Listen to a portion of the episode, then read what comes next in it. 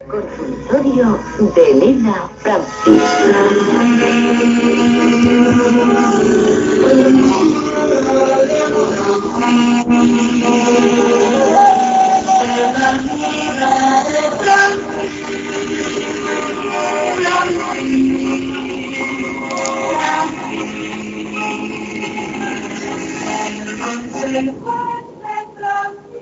Querida señorita Elena Francis, le llama Scorpio desde Castillejo del que calor. Es que estaba empezando a hacerme ilusión con navegar en un kayak y quería saber cuál es la mejor forma de empezar a hacer el kayak. Desde con mucho cariño, Castillejo del que calor, se despide Scorpio afectuosamente con un besito. ¡Mua!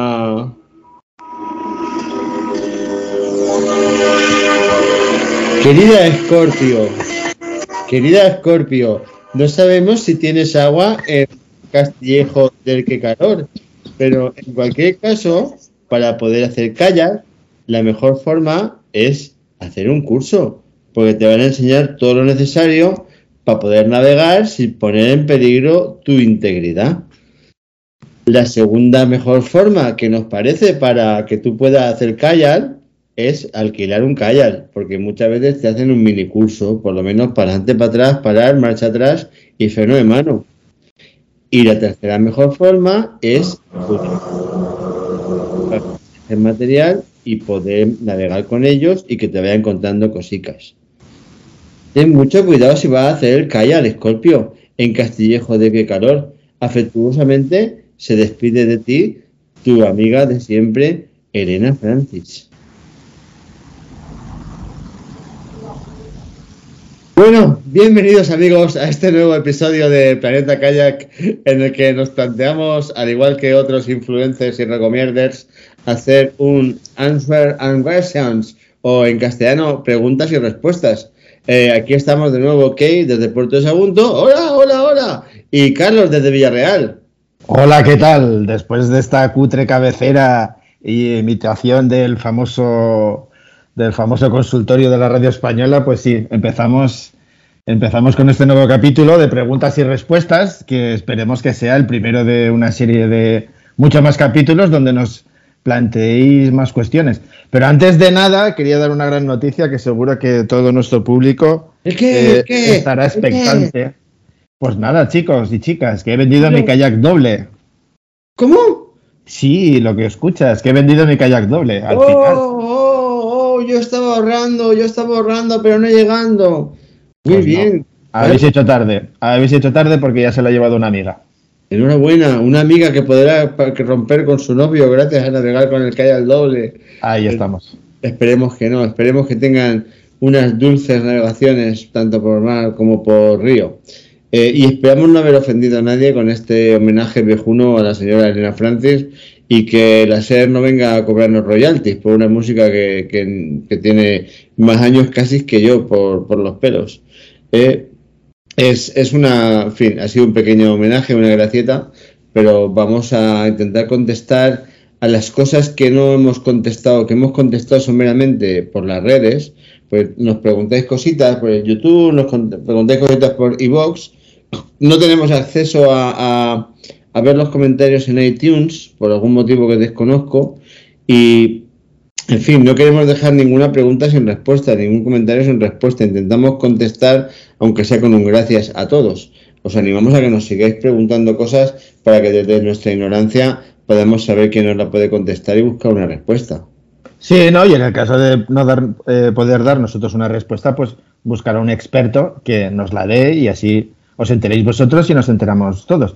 Pero bueno, eh, no queremos dejar de insistir que, bueno, desde el nacimiento de Planeta Calla, pues siempre hemos querido pues, que sea un espacio participativo, colaborativo y que todo el mundo que quiera opinar o participar, pues estamos abiertos y es súper chulo. O sea, que os animamos a que perdáis la vergüenza y que, y que vía preguntas o vía cuestiones y sugerencias, pues que participéis en, en este proyecto, vaya.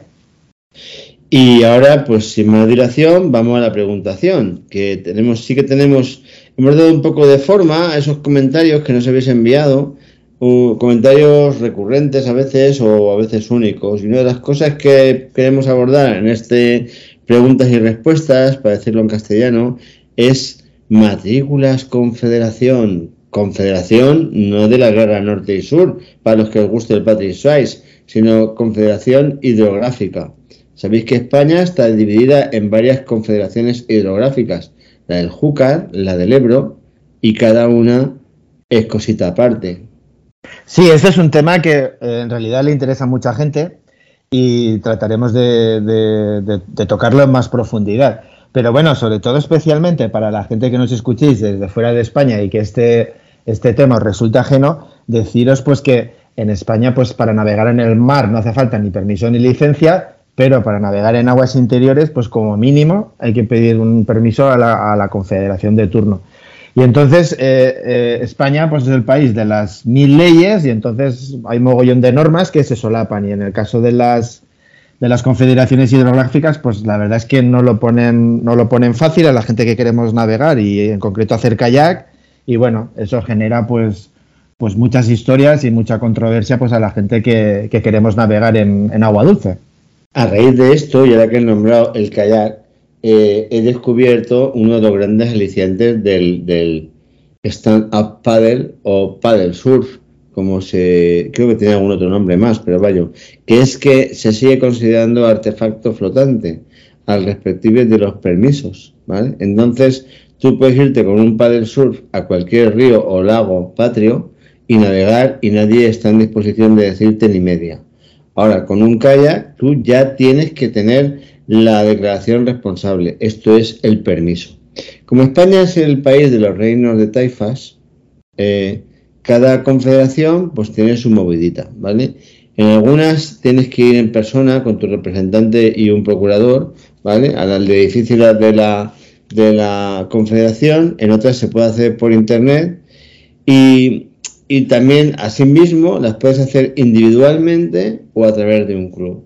O sea, individualmente es que voy a gestionar una, un permiso para mí. Por poneros un ejemplo del impacto económico, la última vez que yo pedí mi permiso para navegar eh, con kayak por la Confederación Hidrográfica del Júcar, que es la que, nos, la que nos corresponde por proximidad a Carlos y a mí, pues me pedían, me costaba del orden de entre 60 y 80 euros sacar un permiso solo para mí.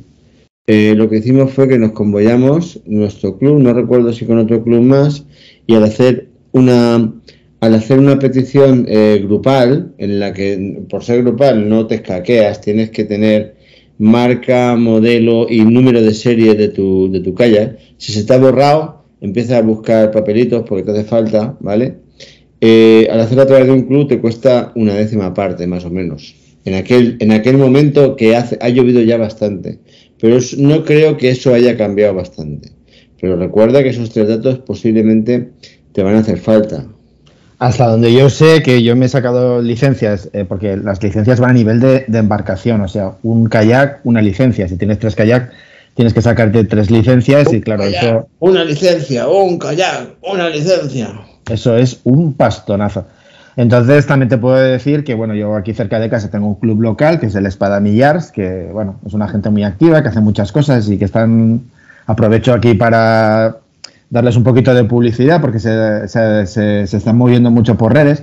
Pues bueno, eh, a través de este club o de cualquier otro club, eh, si solicitas a la confederación un permiso, pues es mucho más barato y normalmente también mucho, mucho más ágil.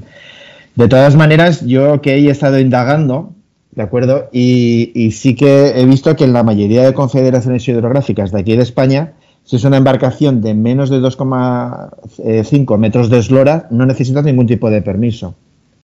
Y en concreto, en las zonas que hay mejillón cebra, que es una especie invasora que tenemos aquí en España, pues ese límite baja a un metro y medio, que ya hablamos de, de muy pocas embarcaciones ¿no? que puedan cumplir esos requisitos. Pero bueno, eh, te lo digo al hilo de lo que has comentado antes, de las tablas de paddle surf, pues que la mayoría están rondando esos dos metros y medio y muchas las superan. O sea que estarían ahí rondando el tema de sacarse la declaración responsable, que es el permiso, o no sacárselo.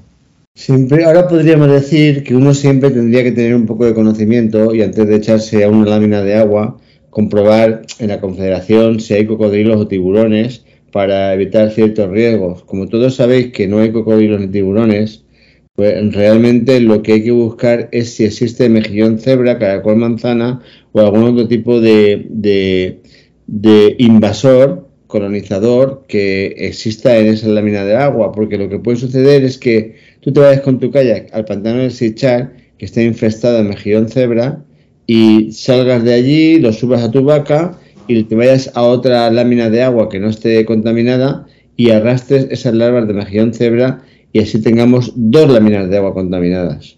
Sí, vamos a ver, nosotros aquí pues muchas veces eh, hacemos broma de muchas cosas, pero esto que comentas eh, vamos a hacer un inciso y es una cosa bastante seria. Entonces, eh, como kayakistas tenemos que ser responsables y, evitar pues la propagación de estas especies que luego pues generan muchos muchos problemas a, toda la sociedad y bueno eh, más restricciones todavía a los kayakistas y más y más historias.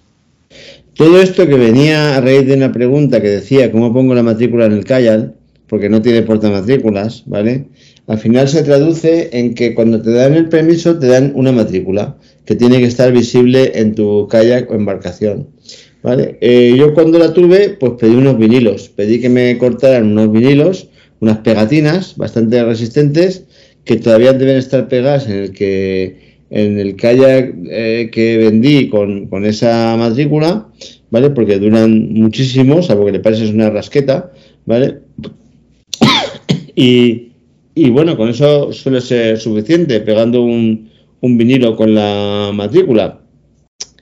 Recuerda que en algunos sitios, además de la declaración responsable o el permiso o la, digamos, la, lo que tienes que hacer con la confederación, hace falta otras cosas. Sí, pues el problema es que muchas veces, aparte de la confederación, pues eh, a, nivel de, a nivel de comunidad autónoma o de un espacio protegido, pues tienes que pedir otros permisos. O sea que según en qué espacios, sobre todo si son espacios protegidos, pues tienes que pedir eh, permisos adicionales que complica pues muchas veces pues eso a la gente que, queremos hacer kayak, que es un, deporte minimalista, respetuoso con el medio ambiente y que se supone pues que no, no incordiamos tanto.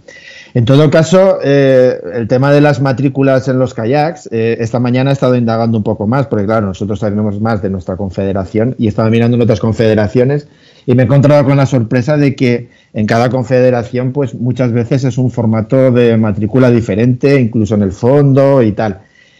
Y bueno, es un galimatías hasta en ese punto. Pero bueno, en todo caso, eh, como ha comentado Kay, nuestro consejo es que si tienes que ponerle una matrícula al kayak, pues vayas a una copistería o un, a un sitio que hagan vinilos, te hagan unas, unas, unas pegatinas y las pegues y cuando se te caigan, que tardarán en caerse, si las colocas bien, pues las quitas, ¿no? Y pones otras. Porque todo el tema de pintar y otras soluciones, pues bueno, sobre todo en los kayaks de plástico, eh, no funcionan y quedan una mamarrachada. Entonces, contestando un poco a, la gente que nos habéis preguntado sobre cómo poner las matrículas en los kayaks, pues ahí van nuestros consejos. Y, dos cositas más. Eh, por si habéis pensado fliparos y decir, va, pues pido permiso para todos y estoy cubierto para todos, hasta para los lagos alpinos de Benasque. Eh, Alguien ha hecho el cálculo de lo que cuesta sacar permiso para todas las confederaciones y ronda los 1.400 pavos. No flipéis. Sacad permiso para vuestra confederación y luego ya veremos. Sí, no, luego también hay un detalle que las zonas que tienen que tienen eh, mejillón cebra, pues eh, tienen zonas excluidas. O sea, si te sacas permiso para una zona, especialmente si tiene mejillón cebra, pues no te permiten navegar en otros espacios. Eso también tenerlo en cuenta. Y una cosa que se me acaba de ocurrir, que no lo he hablado con Carlos, pero que se me ha venido a la cabeza y me ha parecido bonito, es que para, dentro, para el siguiente question and answer, o sea, preguntas y respuestas que hagamos, ¿vale? Si nos llega una pregunta vuestra para nuestra próxima edición, que a lo mejor es el año que viene, no me quiero flipar, ¿vale? Y nos dais datos de contacto, os enviaremos una pegatina de Planeta Kayak de vinilo para pegarla en el kayak. Se me ha ocurrido... Oh, yeah. Oh, yeah. Oh, yeah. A mí se me ha ocurrido un reto, ¿ok? Un reto. Sí, sí, ya que Saúl Cravioto no nos hace caso para la entrevista, de momento. se, me ha ocurrido, se, me ha ocurrido, se me ha ocurrido que un objetivo así más accesible sería llamar al presidente de alguna confederación, ¿no te parece? Mm, me parece. Vamos a empezar a explorar a ver qué presidente de confederación eh, se deja querer para tener una conversación de estas que tenemos tú y yo, larga y tendida, ¿vale? Para averiguar todas estas cositas que llamamos galimatías. ¿Te parece? Bueno, en realidad lo planteaba un poco como un chiste, porque yo creo que es más fácil solucionarlo de Palestina que, que venga un señor de la Confederación Hidrográfica, pero bueno. Qué cachondo, o entrevistar a Saúl Cravioto. bueno, que sepáis que estamos tirando los tejos a los medallistas de, de Canadá y de Europa. Hemos batido récord de medallas, por cierto, en Europa, 15 medallas. Sí, sí. En piragüismo, somos una potencia. No nos Sí. mucho, pero una potencia. Sí, es verdad. Eh, tenemos que, pese que a este capítulo es un poco así intemporal, como la mayoría que grabamos, pues claro, justo las semanas recientes, pues eh, han habido unos resultados espectaculares a nivel deportivo en el kayakismo y es de justicia pues nombrarlos, tienes razón. Antes, cuando hemos respondido a, a Scorpio de Castillé, joder, qué calor, ¿vale? Se nos ha olvidado una, un método para empezar a hacer kayak que es el mejor de todos, que es tener un amigo. Tener un amigo que tenga dos kayaks y que te quiera, o uno, y que te quiera enseñar, ¿vale? Ese método, sin lugar a dudas, es el mejor de todos, para empezar por lo menos, ¿vale? Toma nota, Scorpio, con todo nuestro cariño, ¿eh? El cuarto, el cuarto método para empezar a hacer kayak es tener un amigo. Y dicho esto, pues seguimos con otra preguntita que nos hizo. Hola, llamo ansiosa desde. No, no, va, va, hemos acabado con la broma. Eh, ¿Qué opciones hay para lavar un kayak en los puertos deportivos? Oh my god. O sea, me- es que me ha hecho la cabecita. Dice, hola, que quiero pasar al puerto deportivo con el kayak de este aquí en la vaca para pegarle un manguerazo y, y quitar el salitre. O sea, no me imagino la risa del marinero de la puerta del puerto deportivo. ¿Tú te lo imaginas, Carlos? Hombre, mm, esto es como, como el chiste, ¿no? Pagando pues lo que quieras. Otra cosa es, eh, digamos, eh, sin pagar o a un precio asumible. Sí, hay un, hay un refrán catalán que es eh, un dicho más bien, es pagán, San Pera canta, ¿vale? Que para nuestros amigos del otro lado del charco, ¿vale? Hola, George Muller, ¿vale? Es pagando, San Pedro canta, ¿vale? Entonces, eh, pero es, complicado incluso pagar para entrar a pegar un manguerazo en un puerto deportivo. O sea, para eso vale más meterte una gasolinera, ¿vale? Echar un euro a la lanza y, y, y manguear el kayak puesto en la vaca. O incluso bajarlo de la vaca, dejarlo donde están los coches y darle con la lanza ahí. O sea, esa opción también, también es, es posible. Recordad que los kayaks hinchables es bastante importante que se sequen bien y que se sequen a la sombra. ¿vale? Incluso voy a contar una pequeña anécdota de un amigo que se han comprado tres amigos míos. Esto no es un chiste. Se fueron a comprar una tabla de pádel negra, elegantísima, chulísima. Y el primero de ellos dice, no me, no me puedo esperar, se me comen los nervios, voy a estrenarla. Se fue, la hinchó a un bar, que era lo que decía la... A un bar, no, no se fue a un bar a hincharla, no la puso ciega. De hecho, un bar es una medida de presión. Entonces, eh, al salir del mar, la dejó con, el, con la pala, con la tabla hinchada a un bar, la dejó encima de la caliente arena de la playa, se fue al chiringuito a, refrescarse y oyó... Y el kayak eh, se rompió una costura con estrépito y violencia, ¿vale? Lo mismo le pasó a los otros dos. Eh, ¿Qué vengo a decir con eso? Pues que es mejor que no se queden las cosas al sol. Ya sé que no hemos encontrado, no hemos hecho todavía el capítulo del, del paddle surf, pero lo mismo vale para los kayaks hinchables. Eh, eh, cuidar el material, cuidar el material y os durará mucho. Endulzarlo y será eterno, ¿vale? Y sobre todo, no le dejéis al sol innecesariamente. Sí, no, en todo caso, bueno, eh, comentar de que mm, por suerte hay, al menos aquí en España, hay eh, espacios que son puertos que, digamos, el acceso público es relativamente fácil. Por desgracia, en el Mediterráneo y en el Levante, pues bueno, la mayoría de recintos eh, se supone que tienen un uso público, pero en realidad son recintos privados y, y bueno, obtener cualquier servicio allí, como acceder a una rampa para embarcar, que ya hemos comentado en muchas ocasiones que, que es importante a la hora de hacer kayak, de, de, de, de, de encontrar un sitio para acceder en condiciones al agua, o, limpiar el kayak, o incluso cambiarse, pues claro, eh, pretender conseguirlo a, un precio razonable o gratis, pues es prácticamente imposible, por desgracia. Son recintos públicos de gestión privada, porque son concesiones que hace el Estado y el concesionatario pues hace lo que quiere con esa concesión.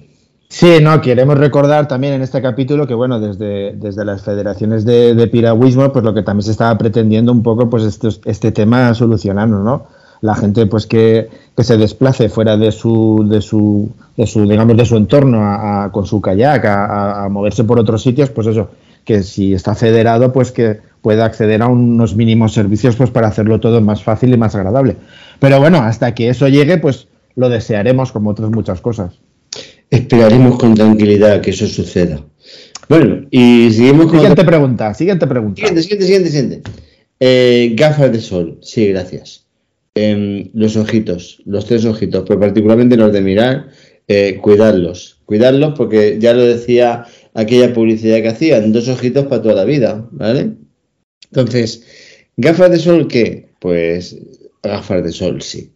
A ver, dado que está prohibido navegar de noche, porque somos un artefacto playero para algunas cosas, y los artefactos playeros no pueden navegar de noche, ¿vale? Vas a navegar de día. Y de día normalmente hace sol. Y el sol, pues, puede molestar bastante.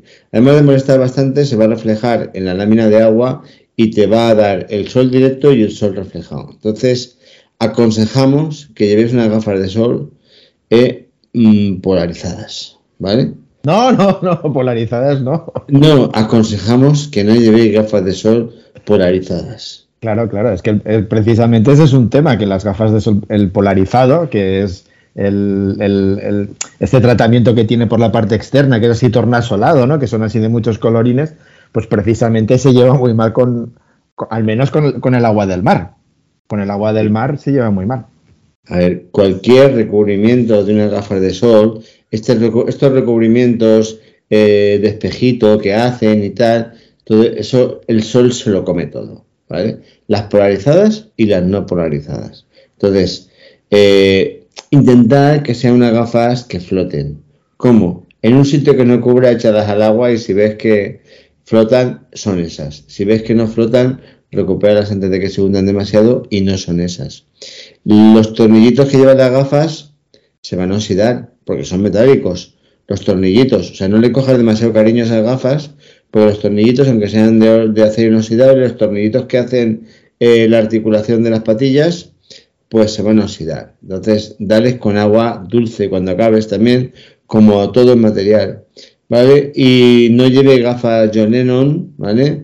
No, no lleve gafas eh, Paul McCartney, no lleves, o sea, lleva gafas, gafas. Unas gafas que te cojan, si puede ser el ojo y, parte la cara, que te quiten algo del sol, porque vivimos una época en la que el sol no es solo malo para los ojitos, es malo para toda la cara.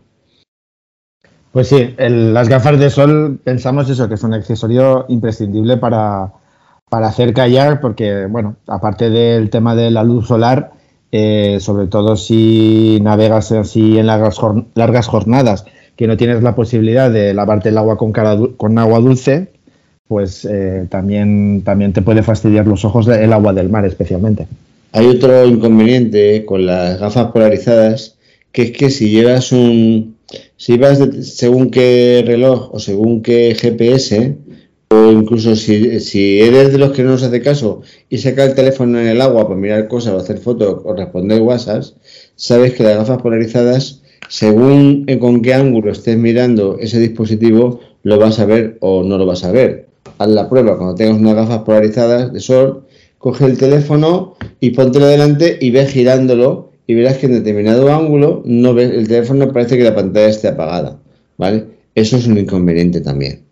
Y con esto cerramos el capítulo de las gafas de sol no polarizadas. Y pasamos a. ¿Cuál es el kayak más barato? ¡Uh! Eh, recordamos que nadie nos patrocina y que no debemos recomendar a nadie, pero vamos a hacer una, una excepción en beneficio de vuestro, de vuestro interés y vuestro conocimiento. Y vuestra economía, dilo todo. Eh, haya más barato, si lo podemos llamar Calla, que conocemos, es el hinchable del líder, ¿vale? Lo miro hace un rato, por curiosidad. Eh, ahora vale 78 euros, ¿vale? Cuando está en stock.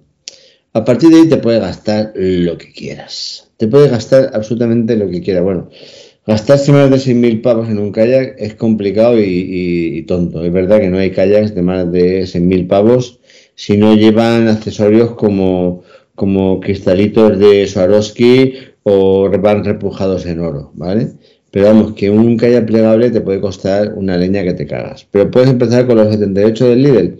No será el kayak de tu vida, ya lo dijimos. El kayak de tu vida es uno para cada etapa de tu vida, ¿vale? Porque en un momento te pagas una, cosa, luego te va más otra y vas evolucionando hacia algo que, es, que piensas que siempre es tu kayak ataúd, o sea, el kayak definitivo. Y con el tiempo te das cuenta de que, de que no, que hay otra cosa que te interesa más.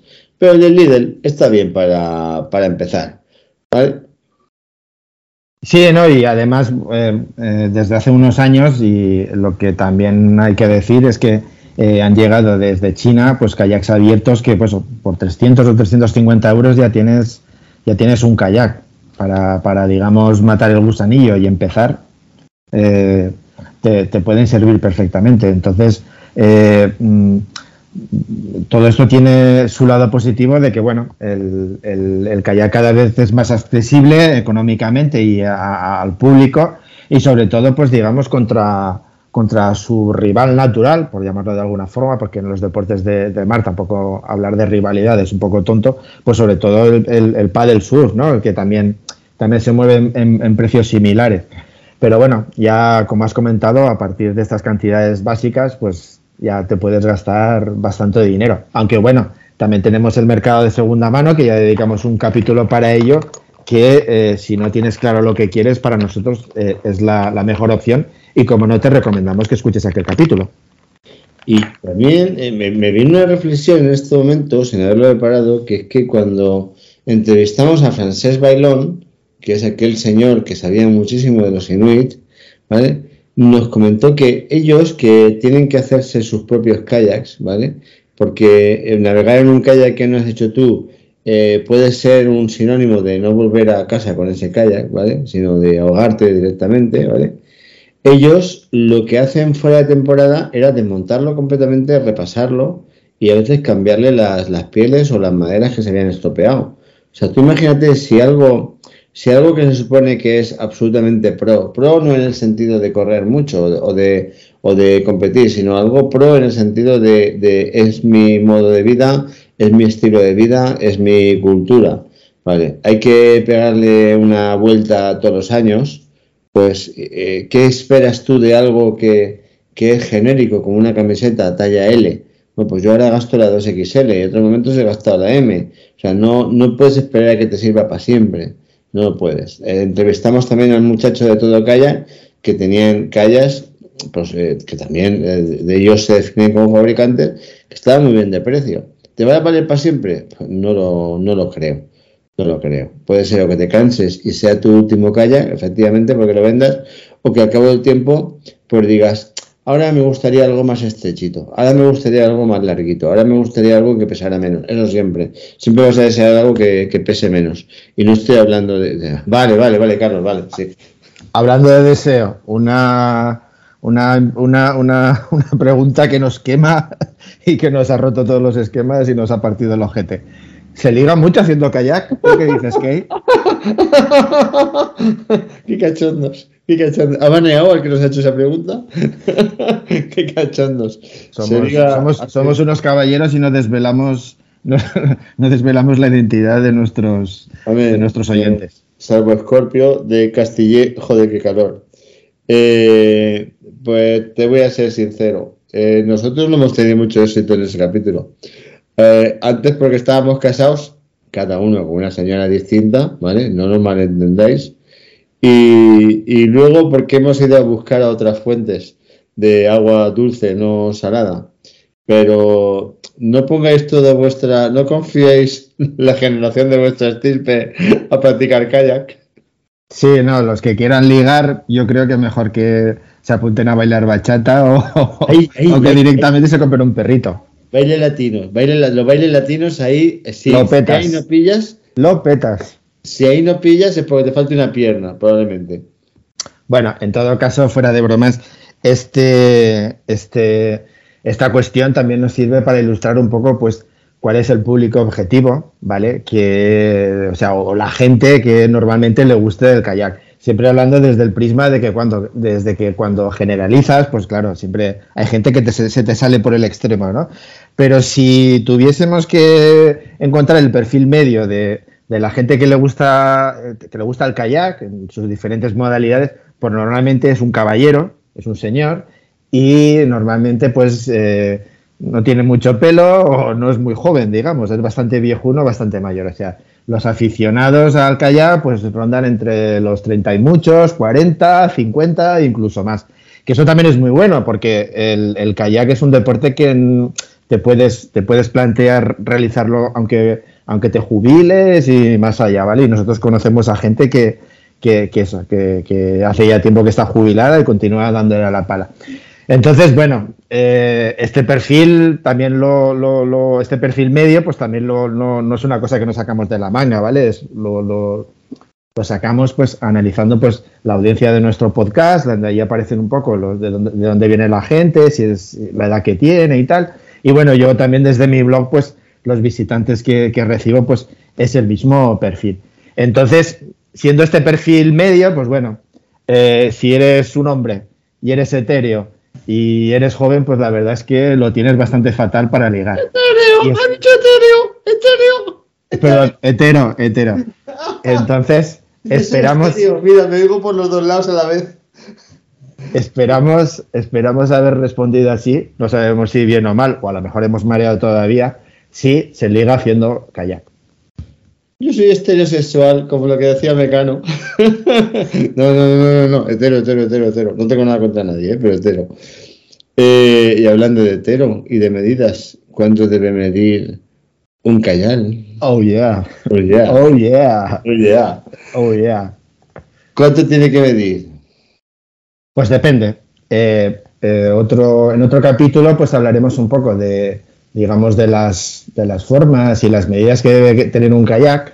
Pero bueno, pues simplificar mucho este tema, eh, digamos que en un kayak eh, hay muchas dimensiones, hay muchos parámetros, pero hay dos elementos que son básicos. Uno es el largo del kayak, que se llama eslora, y otro es el ancho, la manga. Y bueno, lo decimos así porque, bueno, los, la gente que, que, nos gusta el mar, pues bueno, tenemos este, esta enfermedad de, de, de, llamar las cosas diferentes a como si... Calla, llamamos las cosas con las palabras de la gente de los mares, que son, son técnicas todas y son muy intrincadas para los que no son del mar, no entiendan nada. Bueno, pues dicho esto, eh, eh, si tomamos el largo y el ancho del kayak, pues esas, eh, simplificando mucho, ¿eh? simplificando mucho, eh, esas, esas dos medidas pues, van a marcar la velocidad y la direccionabilidad de nuestra embarcación, de nuestro kayak. Entonces, eh, eh, estas dos cosas eh, son antagónicas. Lo que no podemos es un kayak que gire mucho y que corra mucho, o un kayak que, que vaya muy recto y, y, que, y, que sea, y que sea muy lento, ¿no? O sea, entonces eh, tenemos que elegir. Entre una característica y otra tenemos que elegir. En entonces, general, cuanto más largo, más capacidad para correr, por una cosa que se llama velocidad de casco. En general, cuanto más ancho, más dificultad para volcar. ¿Vale? Eso, esas dos medidas os tienen que dar una idea. También, cuanto más ancho, más dificultad para correr, aunque no tenga que ver con la longitud de casco, ¿vale? Y cuanto más corto, más maniobrable, más capacidad para girar. Sí, por eso, pues mm, especialmente si vas a hacer eh, kayak en el mar o en, o en, láminas de agua tipo pantanos y tal, pues nosotros te recomendamos que mm, no elijas una cosa de menos de 4 metros de, de largo porque es, es va, va, va, a proporcionarte la velocidad adecuada para hacer unas distancias ya, digamos, aceptables y luego pues eh, que, navegando pues que no se no tengas que ir corrigiendo directamente el rumbo no con ese con ese tamaño pues va a mantener el rumbo bastante. Por el contrario si quieres un kayak pues más juguetón pues para manejarte en ríos para coger olas surfear y tal pues claro entonces tendrías que decantarte claramente por un kayak mucho más corto o incluso lo que te quepan las piernas y un poquito más. Y ahora vamos a la pregunta clave, la pregunta realmente importante, la pregunta que lo define todo. ¿Cuál es el mejor kayak para empezar? Todos y ninguno. Eh, probablemente el, el, mejor kayak que tienes para empezar es el que tienes ahora. No, no le des más vueltas. Efectivamente, es mejor ir con un kayak, el que sea, que estar en la arena viendo cómo navegan otros. Si lo que te gusta es navegar. Entonces, el mejor kayak es el que tienes. Eso no quiere decir que el que tienes, ya lo hemos dicho antes, no te ayuda a pensar qué es, cuál es el siguiente que, el siguiente que mejor se va a adaptar a lo que tú quieres hacer.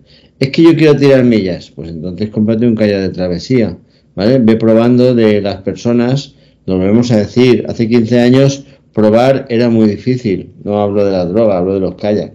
Ahora probar es muy fácil, o sea, en un club, eh, incluso en, hay tiendas que puedes probarlos, tienen una lámina de agua, la de nuestro eh, difunto amigo Alfred Milá, a cuya familia enviamos un saludo, tiene una lámina de agua en la propia tienda para probar el kayak, a ver cómo te sientes la estabilidad, ¿vale? Del que, del que compras. Gracias eh, gracias por, gracias por gracias por nada, porque no vamos a hacer no hacer la bromita de la promoción con esto, ¿vale? Hemos ido a la tienda de, de Alfred Milá, allí en Cunit, hemos visto el, el, la hemos visto la laguna que la, la laguna el, el, el carril de agua que la recorre, ¿vale? Es una idea fantástica, tiene un montón de variedad pero en cuanto empieces a conocer gente, puedes probar cosas. Y decir, pues esto me gusta más, en este me siento más seguro, en este me siento más estable, este noto que va más recto, este noto que me cuesta más girar, ¿vale? Y con eso, pues tú vas, tú vas eh, definiendo qué es lo que quieres. Te volvemos a decir, mira nuestro capítulo de, comprar kayak, porque lo hicimos para ti. Cuando lo hicimos Carlos y yo, que más es el único capítulo con imagen real presencial que hemos hecho, que está en YouTube, eh, estábamos pensando, este tío que nos está escuchando ahora, ¿es para él o para ella? O para ella. No, en todo caso, eh, una cosa que mucha gente, que, que, sobre todo la gente profana en este mundo, es que lo que no puede ser es un kayak para todo. Igual que no tienes una bici para todo, ni un coche que te funcione bien en cualquier ámbito, ¿vale? Eh, tienes que pensar un poquito el uso que le vas a dar, el uso que le vas a dar, no el que te gustaría dar, el uso que, que le vas a dar, el entorno donde te vas a mover y lo que vas a hacer con el kayak, y en función de ello, pues elegir un kayak ajustado a esas características, porque bueno, como ya hablamos en el capítulo de los tipos de kayak, pues eh, son embarcaciones que se han adaptado mucho al uso y al, y al entorno y claro, al ser embarcaciones tan especializadas, pues es lo que siempre decimos, un kayak que vale para todo no vale para nada. Y recuerda, tu kayak actual no es tu ataúd. Aún puedes, aún está a tiempo de cambiar, de probar, pero sobre todo Recuerda, para dándole luthiers, que no te puedan probar nunca nada. Y con esto terminamos con las answer and questions de los del programa de las preguntas y respuestas.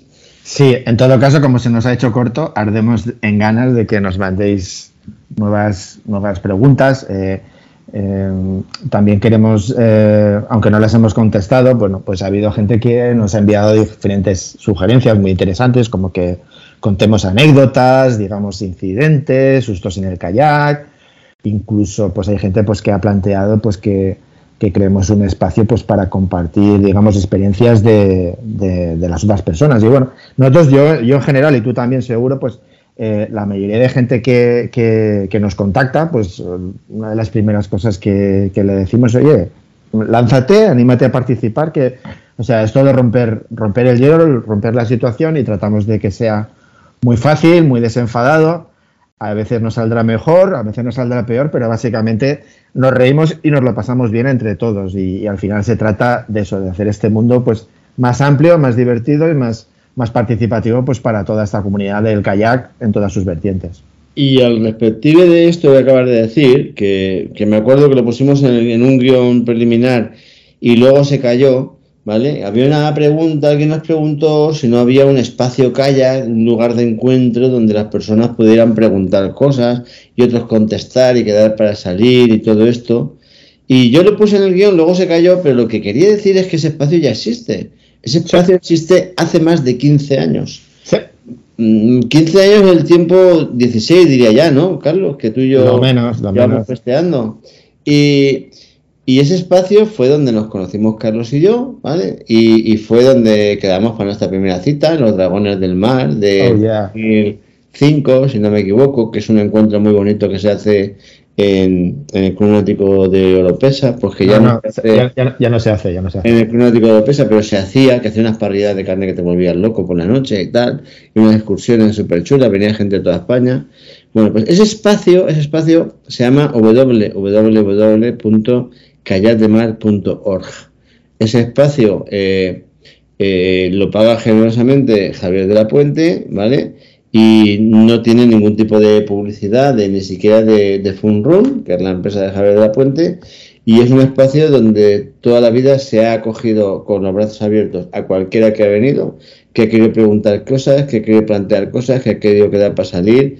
De ahí han salido las primeras desorganizadas. Un día explicaremos lo que es una desorganizada. De ahí han salido todo tipo de encuentros. Ahí se convocan.